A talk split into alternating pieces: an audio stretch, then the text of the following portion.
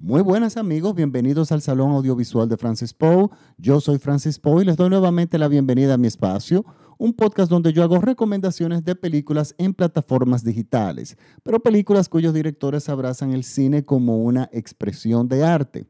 Para esta semana les traigo una recomendación de la plataforma de Netflix y es nuestro primer podcast del año 2020 y para este podcast decidí eh, hacer algo, encontré una película que muchos se sorprenderán que realmente yo esté haciendo un podcast sobre esta película, porque número uno, eh, Netflix difícilmente, eh, a pesar de que es una gran plataforma, ellos, a mi entender, fallan en, agregar contenido clásico, o sea, películas clásicas, hay una gran cantidad de obras maestras que incluso están restauradas y no, ellos simplemente no las, eh, no las suben a su catálogo.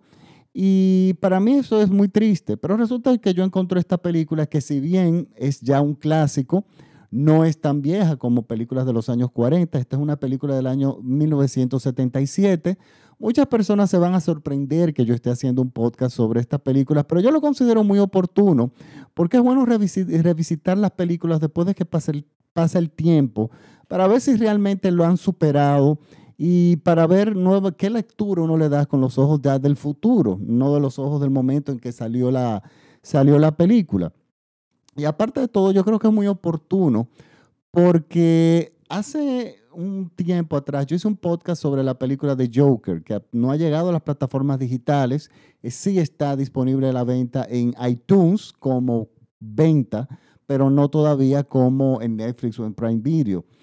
Pero a mí me gustó mucho de Joker, pero una de las cosas que a mí me gustó de The Joker fue que esa es una película que de los pocos casos en la historia del cine donde una película que es realmente seria, profunda y verdadero cine se convierte en un absoluto éxito comercial, una de las grandes películas taquilleras de la historia. Es verdad que una de las cosas o el asunto principal que causó el hecho del éxito de la taquilla fue el, personaje de The Joker, o sea, de dónde viene, porque el guasón viene de Batman y Batman es un, un elemento cultural de los cómics eh, sumamente popular que todo el mundo conoce y ahí había ya cierta garantía económica. Pero ¿qué pasa? No solamente la película tuvo un gran éxito, no solamente comercial y de crítica, sino que los amantes de los cómics adoraron la película también.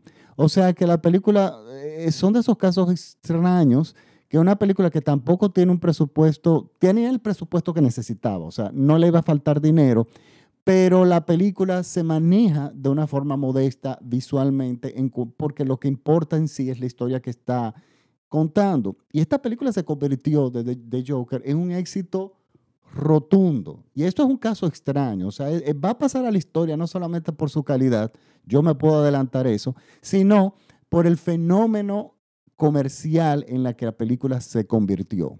River eh, perdón, Joaquín Phoenix acaba de ganar el, Globo de Oro como mejor actor por esa película. No teníamos duda absoluta alguna de que él iba a ganar. De hecho, pensamos que él va a ganar el Oscar y de hecho lo tendría muy bien merecido.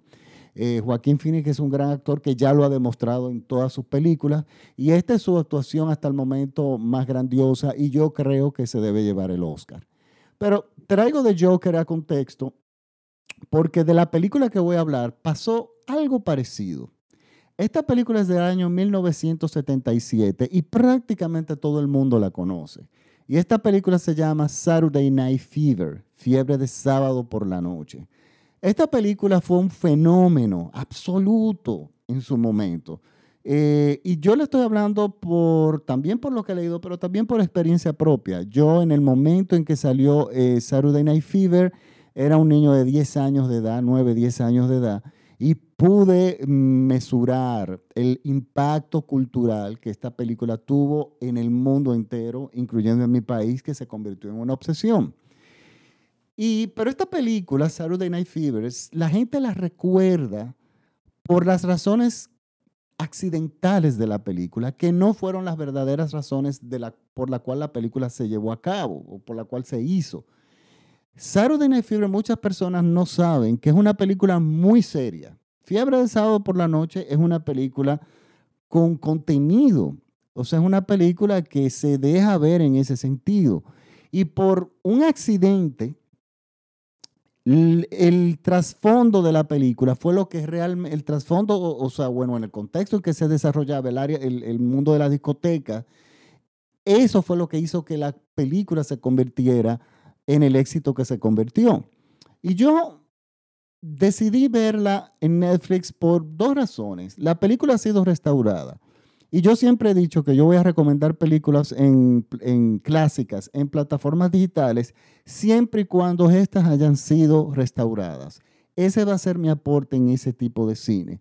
¿Por qué? Porque yo soy de las personas que pienso que si una película, por más obra maestra que sea, no se le ha tenido el respeto de conservarla y de, darle eh, la restauración necesaria, entregarle la restauración necesaria, las personas no la van a apreciar. Una película en malas condiciones no es apreciable porque el cine es visual y es algo que, eh, se debe entender.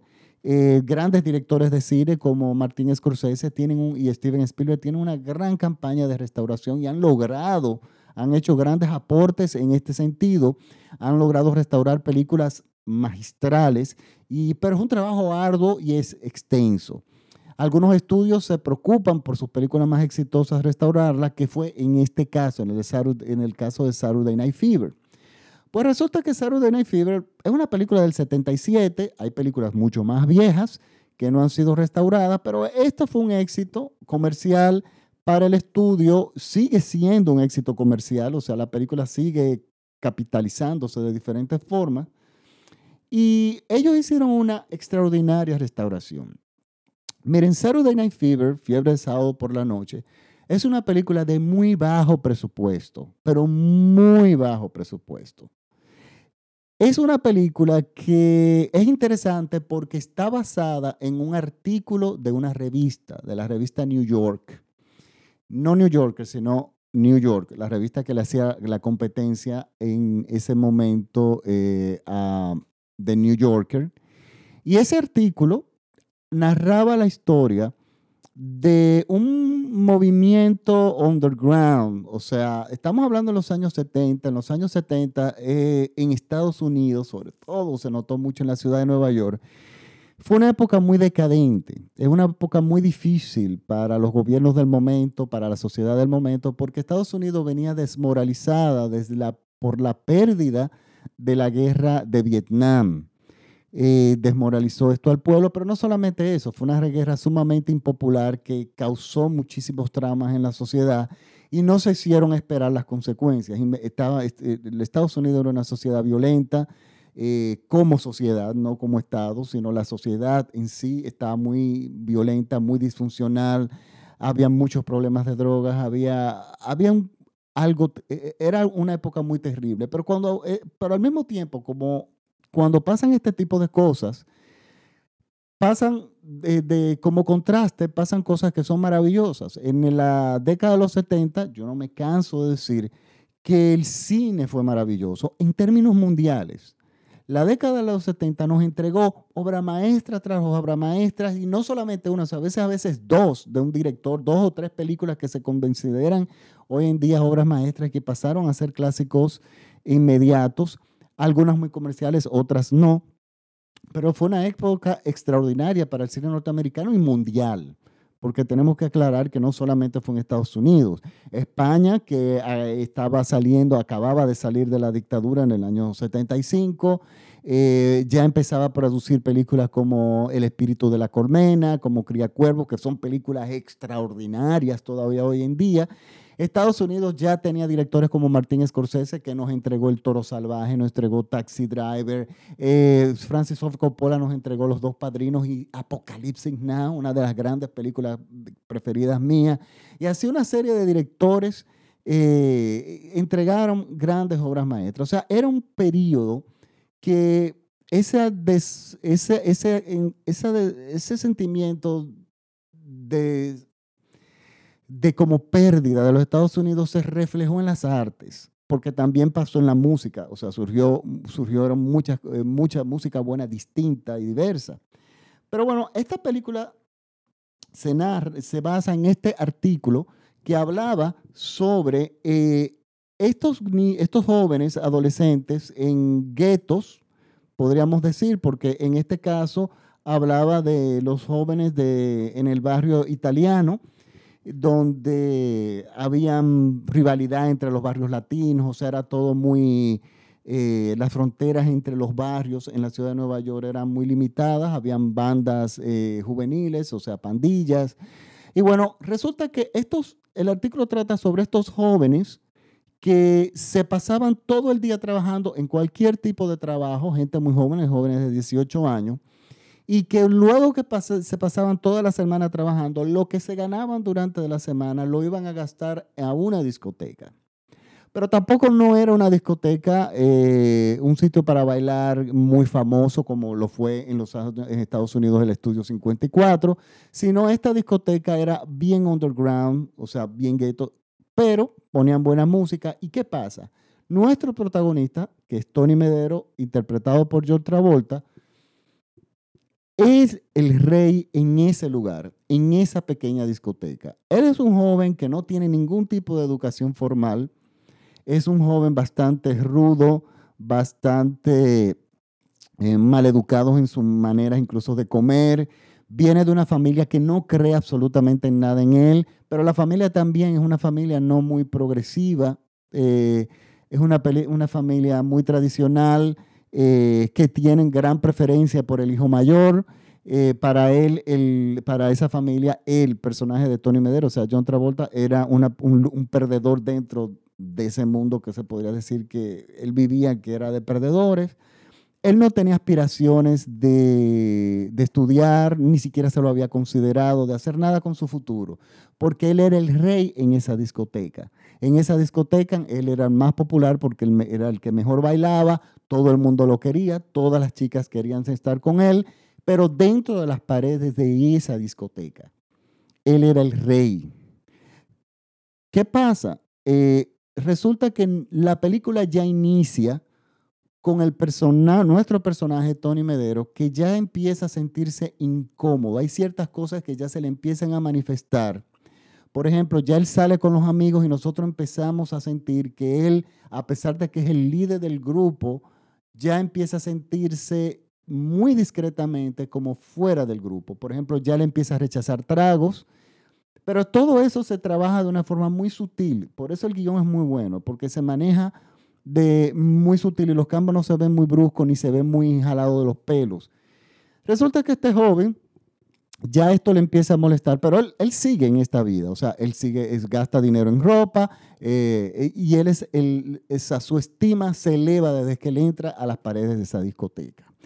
Pero todo cambia súbitamente cuando un día, un viernes en la noche, que era normalmente era el día de la semana, cuando ellos iban a la discoteca, que él ve bailando a una chica que no es del, barrio, que nunca había estado ahí, que es nueva, que nadie la conocía. Y resulta que la chica está bailando y la chica a él no le pone atención ni lo mira absolutamente para nada porque ella no tiene ningún interés en él. Pero como él es el rey del lugar, él se, como muchas veces pasa, la que no le hace caso es la que le llama la atención. Y él le llama la atención a esta chica y busca de una forma acercarse.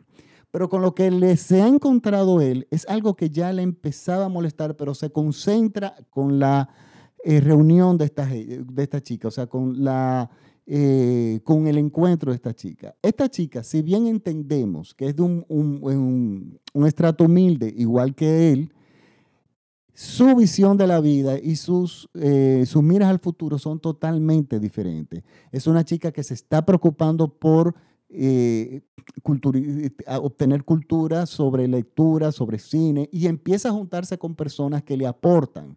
Sus grupos de amigos son personas, y donde ella trabaja, son personas que eh, están involucradas o tienen contacto con personalidades famosas, y ella piensa en su futuro, piensa en una forma progresista, eh, no tanto en dinero, sino de forma intelectual. Ella está preocupada por leer, ella está preocupada por saber, es inquieta. Y resulta que este joven, cuando sale de las paredes de las discotecas y está de los muros de esa discoteca y está con ella, se ve totalmente desarmado. es un chico que no sabe de qué él ya le está hablando. Ella le habla de actores como Lorenzo Olivier. Él no tiene idea de quién es Lorenzo Olivier porque este joven no tiene ni cultura, ni educación, ni absolutamente nada. Pero sí tiene un pequeño gusanillo que le viene a que empieza a molestarle desde el inicio de la película, que se convierte en algo mucho más importante cuando se junta con ella y se da cuenta de que, su, de que él tiene que hacer algo con su vida y tiene que buscar la forma de hacerlo, pero él no sabe cómo empezar, no sabe por dónde iniciarse. Y lo bueno es que nosotros, la película nos lo plantea no como una preocupación inmediata en él, sino como latente que se va desarrollando a medida que van pasando las secuencias. Y los actores de alrededor y el medio ambiente el contexto en que él se está desarrollando es importantísimo para que nosotros entendamos los cambios que él trata de hacer más adelante. Miren, esta es una película que con lo que yo le estoy contando es muy interesante. Y es una película que resulta que en el momento que salió Saturday Night Fever, que fue en el año 1977, la música disco y las discotecas era algo, como le había dicho, underground, que venía saliendo del año, surgiendo del año 74, 75, 76, pero como suele pasar en Nueva York, se mantienen pequeños grupos. La película se basa en este artículo, que es un artículo muy interesante, que luego después se pensó que se dijo que era un artículo de, ficción. Eso no importa. Era una situación que realmente estaba pasando. Se hace la película y ¿qué pasa?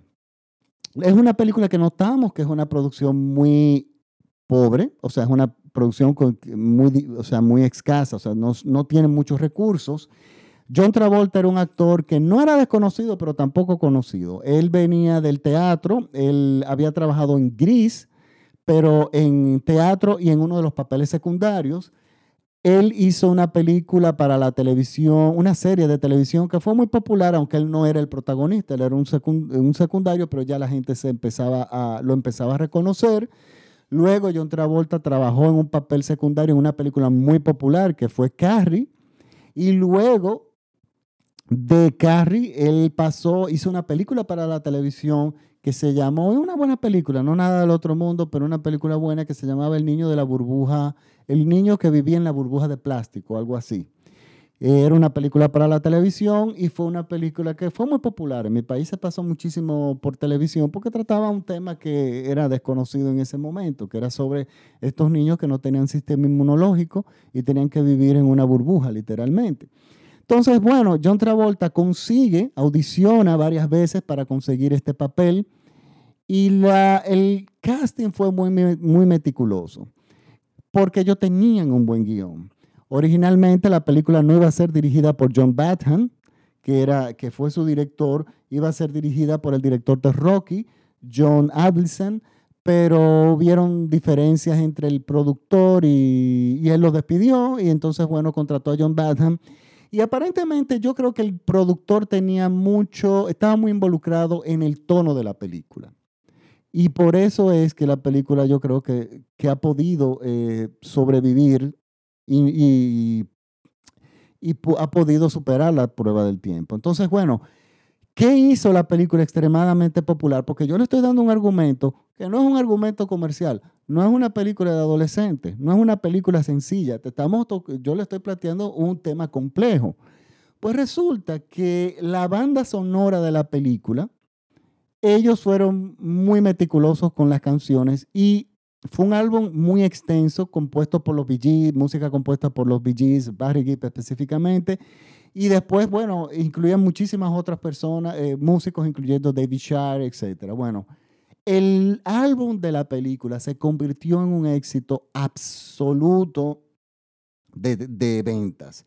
Se vendieron en aquel momento, yo creo que fueron como 30 millones de, de LPs, un álbum doble que era bastante caro. Yo recuerdo que el precio en República Dominicana era 20 pesos, que eso era mucho dinero en ese momento, porque era un álbum que, que traía mucha música.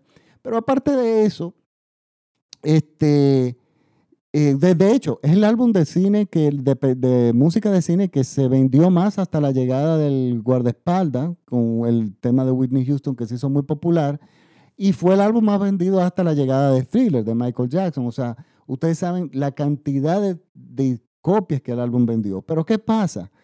John Travolta se convierte en un ídolo entre los adolescentes, entre los jóvenes. La música disco se dispara en, popularidad a raíz de esta película por todo el mundo. Y entonces las discotecas, que era algo que, que si bien ya existían, pero era algo no tan estandarizado en el resto del mundo, resulta que todas las ciudades del mundo empiezan a tener discotecas. Nueva York abre Estudio 54, que es la discoteca icónica de la historia. Y resulta que los, la, coreografía de John Travolta en sus pasos se convirtieron en, en, los pasos que había que aprenderse para bailar en las discotecas. El vestuario tuvo una influencia increíble en, en la cultura. El poliéster se puso todavía más de moda. Y entre lo que era el 77 y el 80, la música disco reinó en todo el mundo. ¿Qué pasa? John Travolta ah, consigue una nominación al Oscar porque su actuación realmente es muy buena. John Travolta siempre ha sido buen actor. Yo lo que siempre he pensado que él no ha tenido suerte con guiones dramáticos. Y realmente yo considero que él es muy buen actor dramático y que él puede hacer muchas cosas, pero ese gran éxito que lo llevó a la idolatría fue el mismo éxito que lo llevó al olvido luego del año 80. El año siguiente de, de, en el año 78, después de Saturday Night Fever, el mismo productor de Saturday Night Fever produce Gris y esto conlleva, lleva a John Travolta a todavía convertirse en una, en una persona muchísimo más famosa. Pero no solamente eso, películas donde John Travolta había trabajado como actor secundario se volvieron a llevar a las, a las salas de cine. Yo recuerdo que en Carrie, esa película de terror clásica de Brian De Palma, John Travolta tiene un papel secundario y las salas de cine se llevaron, llevaron, sacaron esta película que ya sí tenía unos años, porque como, creo que es de como el 75, algo así, la llevaron a las salas de cine anunciando que es una película que tenía a John Travolta en el reparto y eso volvió esas películas otra vez extremadamente comerciales, incluso todavía más de, de, lo que había conseguido en su estreno original. John Travolta se convirtió en una mina de oro, lo cual se convirtió para él como actor en un problema. Entonces, ¿qué pasa? Esta película todo el mundo la quiso ver por John Travolta y por la música disco. Incluso es una película que no es para niños y los estudios hicieron una edición especial quitándole las escenas fuertes de sexo y lanzaron Saturday Night Fever otra vez a las salas de cine, una versión para niños y eso llegó a mi país y eso se volvió un éxito absoluto entre los niños. Por supuesto, la película no se entendía, nadie nunca la entendió. Es un tema que no era de niños, cortaron la, la, película muchísimo porque había una cantidad enorme de escenas que habían que cortar porque simplemente los niños no, no iban a entender y se iban a aburrir, pero prácticamente dejaron las escenas como de baile y de música y, y, convirtió esa película otra vez, o sea, después de todos los millones que había ganado, volvió a hacer muchísimos dineros entre los menores de edad. Señores, eso se convirtió en un éxito, pero ¿qué pasa? Ese éxito de la discoteca y de la figura de John Travolta opacó el verdadero sentido de la película. Y sobre todo que luego vino Gris, que es una película mucho más eh, ligera, eh, que se ha convertido también en un clásico por otro tipo de razones, un clásico de culto, pero también un clásico comercial. Esa fue muy exitosa también. John Travolta también pudo aprender, a, o sea, tuvo la oportunidad de demostrar que sabía cantar y eso también catapultó muchísimo a, John Travolta. ¿Qué pasa entre el año 77 y el año 80? Durante esos tres años, la música disco fue la que reinó. Donna Summer era la reina, estaba Ava, estaba una gran cantidad de, de, músicos, de cantantes, Barry White, Andy Gibb, los Bee Gees, se volvieron extremadamente populares. Esta corriente terminó súbitamente en el año 1980, exactamente septiembre de 1980. Y ustedes se preguntarán por qué. Miren, en esa época, y eso pasó hasta los años 80 y principios de los 90, las décadas se caracterizaban por un estilo de música. Los años 50 tenían un estilo, aunque habían corrientes separadas, pero los estilos musicales que reinaban era rock and roll, estilo Elvis en los años 50, en los 60 ya empezamos a ver a las Supremes, pero empiezan a eh, entrar eh, Mamas and the Papa, Led Zeppelin, The Who, y la música va evolucionando. Llegan los 70 y bueno, hay un principio en el inicio de los 70 donde ese tipo de música continúa, pero ya entonces se, ya se pasa música eh, disco. Ya a partir del 77, 78, 79, 80, eso muere y nace otro tipo de música que viene siendo el New Wave, una nueva corriente inglesa que eh, abarcó nuevamente el mundo. Entonces, ¿qué pasa? Yo quiero recalcar esto. John Travolta, en septiembre del año 80 ya se empezó a considerar parte de los 70 y algo completamente out y fuera de moda. Y grandes cantantes como Donna Summer no pudieron hacer la transición. Donna Summer hizo la transición hasta el año 83, no hizo la transición a música disco, eh, de la música disco a la música que estaba escuchando en el momento y, se, y fueron desapareciendo. Entonces vinieron nuevos cantantes, vino una nueva generación que vino a tomar el espacio de ellos. A mí esa, esa forma en que la música rock, o sea, la música popular funciona, a mí no me molesta, porque siempre habían propuestas nuevas. Hay mucha disco, música, música disco para no estar décadas escuchándola. Y déjenme decirle algo, la música disco era una música muy comercial, extremadamente comercial, pero era música bien trabajada. Teníamos a Quincy Jones, teníamos a Giorgio Moroder detrás de, la, en, las producciones, y estamos hablando de verdaderos músicos, músicos formados. Los, la música disco tenía orquestas, de trompetas, tenía violines, o sea, tú necesitabas saber de música, necesitabas hacer un arreglo. Lo mismo, entonces, ¿qué pasa?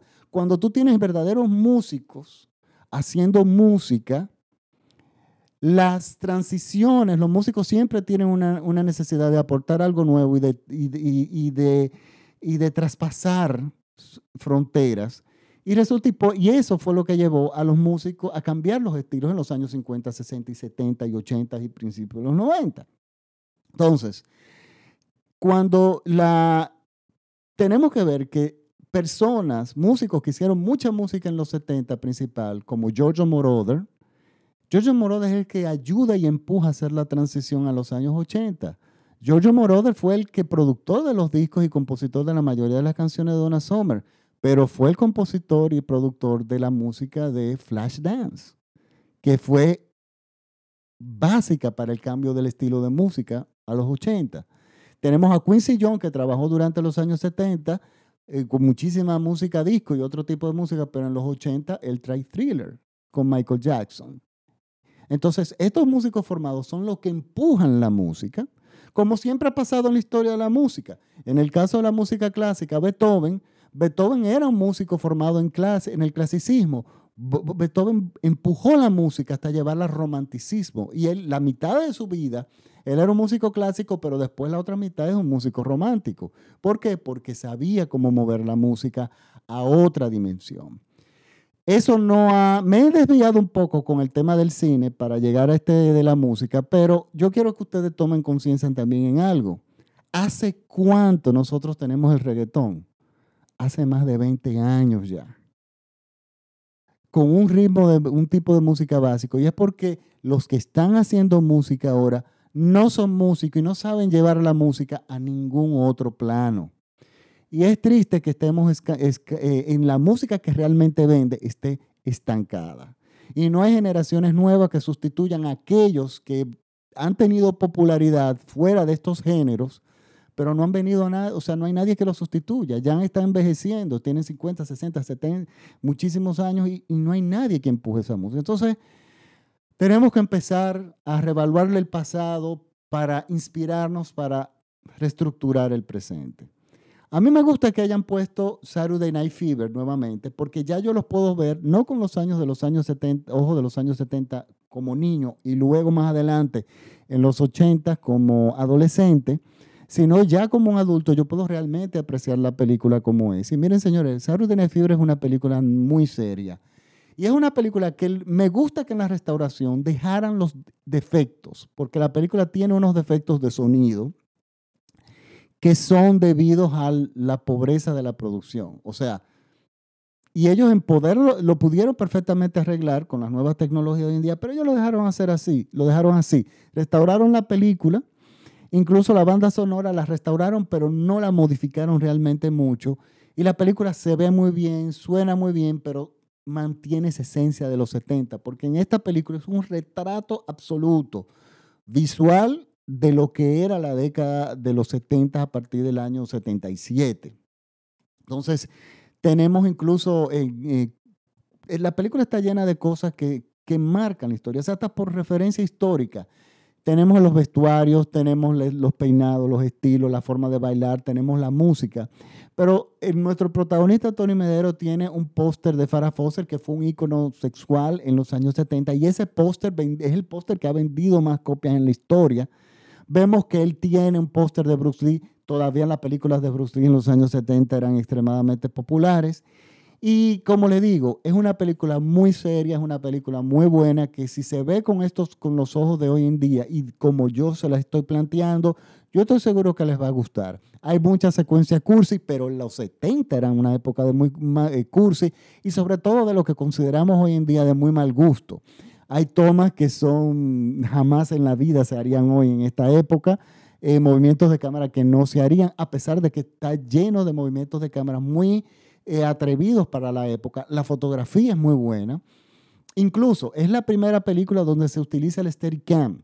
Es este tipo de cámara donde se pueden hacer tomas de largo, eh, se pueden hacer tomas de largo, que lo, bueno, de largas secuencias con en un solo plano que facilitó con el Steadicam una, una especie de, de, maquinaria que donde se cuelga la cámara en el cuerpo del, camarógrafo y hace mucho más fácil ciertas tomas que, en, que, se que, que antes se hacían por medio de traveling subiendo la cámara arriba de unos rieles eh, parecidos o de, un tren o, o ruedas. Es algo un poco complicado que ya hablaremos algo después, pero resulta que fue muy innovadora, ganó un premio por esa invención, que, lo, que ya hoy en día es un estándar y, abarata mucho los costos de producción. Por lo tanto, Saturday Night Fever es una película que yo recomiendo, está restaurada. Para los que la vieron en su momento, yo quiero que la vuelvan a ver y la valoren por lo que realmente es y no por el accidente que resultó ser. Bueno. Ahora mm, realmente me despido. Recuérdense que este programa se, escucha en todo México vía radiola.com.mx. Y eh, recuerden que estamos en las plataformas digitales en todos lados, en Spotify, en iTunes, en TuneIn. Síganme en Facebook, en el Salón Audiovisual de Francis Poe, porque yo cuelgo mucha información interesante ahí sobre las plataformas digitales. También me pueden seguir en Instagram y en Twitter como arroba Francis Poe. Muchísimas gracias por la sintonía y hasta el próximo podcast. Chao.